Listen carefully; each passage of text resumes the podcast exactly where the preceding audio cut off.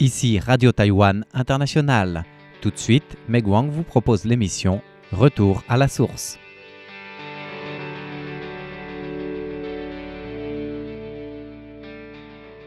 Bonjour à tous, notre émission d'aujourd'hui vous emmène à l'île de Penghu des Pescadors pour découvrir un travail récent de l'Institut de recherche halieutique qui travaille pour préserver les ressources marines. Et nous serons en compagnie de Xie Yi, directeur du Centre de recherche en biologie marine de Penghu, dépendant de l'Institut de recherche halieutique.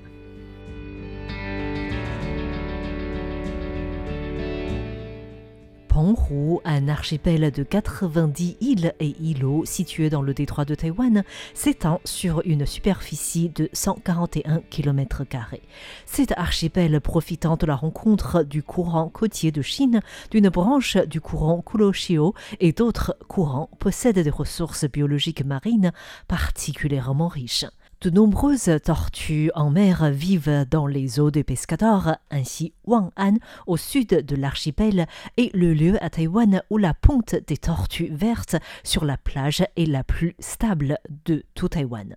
Selon les données de l'Institut de recherche aléotique, 723 espèces de poissons de 128 familles ont déjà été repérées dans les eaux de Penghu. Des coraux ou une quarantaine de variétés d'algues ainsi que des coquillages embellissent les eaux des pescadors. Ainsi, depuis toujours, la pêche représente la source économique la plus importante des habitants des pescadors. En plus de la pêche aux poissons, le ramassage des algues ou des coquillages dans les zones intertidales constituent tous des activités économiques principales des habitants. Mais depuis quelques années, avec l'agrandissement des ports de pêche, l'installation des brises-valgues, le changement climatique, les déchets en mer, la déjection des eaux usées, les habitats des espèces de vie marines sont atteints réduisant leur nombre. Ainsi, après avoir déposé des petits crabes de plage en mer, l'Institut de recherche halieutique des pescadors a de nouveau procédé fin avril à de nouvelles opérations en mettant en mer 110 000 trocs pyramides, aussi connus sous le nom de trocs obélisques, et 5 000 oursins bonnets de prêtre dans la baie verte où la pêche est interdite. Et selon l'Institut de recherche aléotique, des troques pyramides ou des oursins bonnets de prêtre constituent deux espèces herbivores de la zone des récifs coralliens qui jouent un rôle important dans le contrôle de la croissance des algues dans l'écosystème de Penghu. Xie Yi, directeur du Centre de recherche en biologie marine de Penghu, explique tout d'abord l'idée d'origine de ce projet.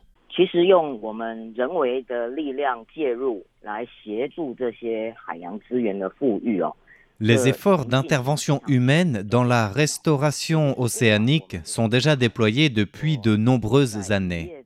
Notre réflexion était de considérer la diminution continue des ressources marines économiques liées à la surpêche, au changement climatique, la dégradation environnementale.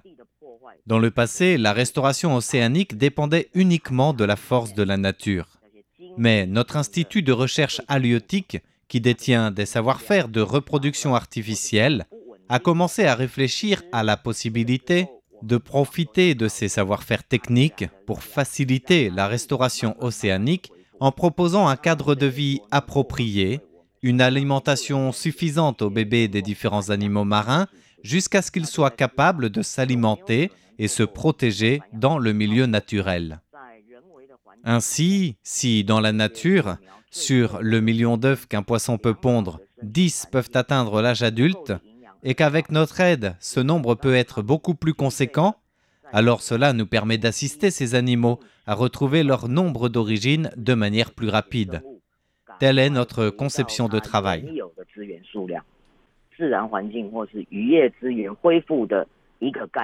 Quelles sont alors les raisons du choix des troques pyramides et aussi des oursins bonnets de prêtre pour cette dernière opération?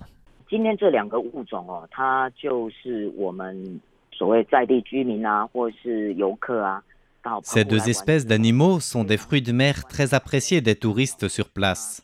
Par conséquent, ce sont des espèces qui subissent une grande pression de la pêche pour leur valeur économique. Les trocs pyramides et les oursins bonnets de prêtre sont très consommés ici. Nous les avons lâchés dans notre zone d'interdiction de pêche en souhaitant que ces animaux puissent jouir du temps nécessaire pour grandir, se reproduire, avant de s'éparpiller naturellement dans d'autres zones. Les individus dans la zone où la pêche est interdite seront alors une source de reproduction pour d'autres zones.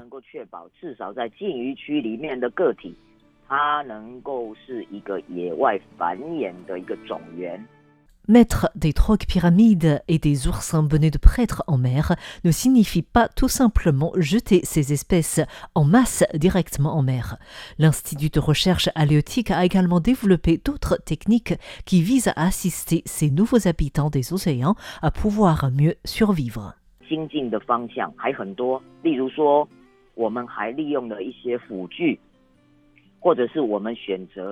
Au niveau des techniques pour libérer les animaux en mer, nous avons également progressé, puisque d'après nos expériences du passé, lorsque nous libérions des alevins directement en mer, nous avons remarqué que tous les prédateurs, comme des poissons ou des crabes, arrivaient tout de suite. En plus, d'après nos observateurs, nous avions l'impression que ces prédateurs se servaient comme si c'était un buffet. Ainsi, nous avons décidé d'installer des tuyaux percés au fond qui peuvent servir d'abri pour ces trocs pyramides. Comme les trocs pyramides sont des animaux nocturnes, ils vont rester dans les tuyaux la nuit et ne sortent que dans la journée. Ainsi, grâce à ces outils, cela permet à ces animaux d'avoir une meilleure survie. Cette fois-ci, lorsque nous libérons ces animaux, nous avons également préparé l'habitat pour permettre à ces animaux de mieux survivre une fois libérés. Après tout, dans notre institut, ces animaux n'ont pas besoin de chercher à manger ou s'abriter de l'ennemi. Ainsi, nous avons installé des herbiers marins comme habitat pour que ces petits animaux se cachent dans des feuilles et s'y nourrissent durant les premiers jours en mer.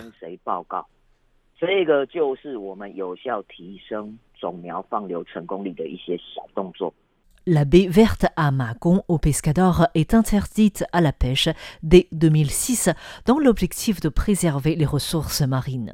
Or, cet établissement qui rend les ressources plus riches attire également des pêcheurs qui y pêchent illégalement. Heureusement, depuis quelques années, le contrôle devient plus sévère dans cette zone, comme nous l'explique Xie Heng-yi, directeur du Centre de recherche en biologie marine.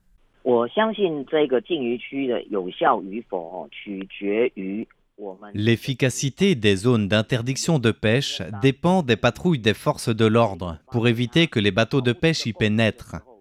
Le comté des Pescadors a déjà établi une équipe de police de l'environnement marin qui perfectionne également ses outils de travail. Avant, les gardes devaient attraper les pêcheurs sur le champ c'est-à-dire qu'il fallait avoir des pêcheurs, mais aussi les fruits de la pêche illégale à la fois. Mais aujourd'hui, les gardes se mettent plutôt en hauteur pour pouvoir observer la situation en mer. Dès qu'il y a des actions douteuses, les policiers envoient des drones pour filmer le tout. Ainsi, après plusieurs sanctions, de moins en moins de pêcheurs pratiquent la pêche illégale dans la baie verte où la pêche est interdite.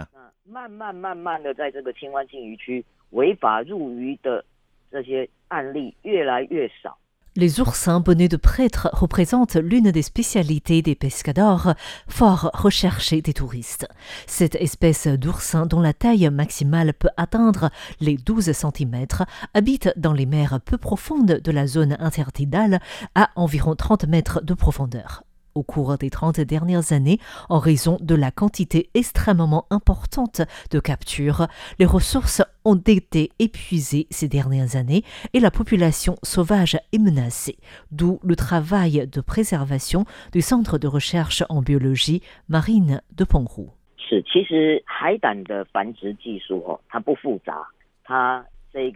La technique de reproduction des oursins n'est pas très complexe. Il n'est pas difficile d'obtenir des petits oursins capables de survivre. Mais le plus grand défi vient du fait que les oursins sont préférés par les consommateurs au moment où leurs gonades sont les plus grosses. C'est donc à la période où les oursins sont prêts à se reproduire qu'ils sont pêchés. Il est difficile d'obtenir un équilibre. Notre position ne consiste pas à interdire la consommation, mais plutôt à consommer avec modération. Par exemple, Soit nous conseillons aux pêcheurs de libérer une partie des oursins qu'ils attrapent, soit nous encourageons la consommation d'oursins d'élevage pour préserver le nombre d'oursins sauvages. Nous agissons donc pour favoriser l'élevage des oursins. Actuellement, le problème de reproduction ne se pose pas.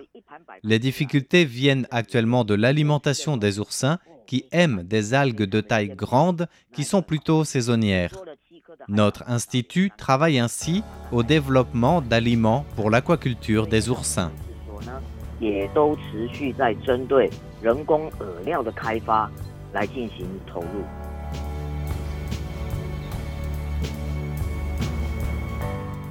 Merci de votre écoute. C'était Meg Wang dans Retour à la source et très bonne écoute à tous en compagnie de RTI.